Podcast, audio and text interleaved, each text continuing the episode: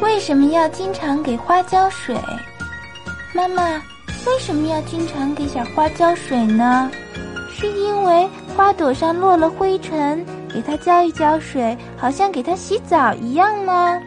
不是，这是因为呀，花的根大部分都很小，它们不会像树的根一样钻到很深很深的土里面去找水喝，它们呀只能喝土壤表面的水。所以啊，如果不常常给花浇浇水，那么等它们把根周围的水喝完了，花就会渴死了。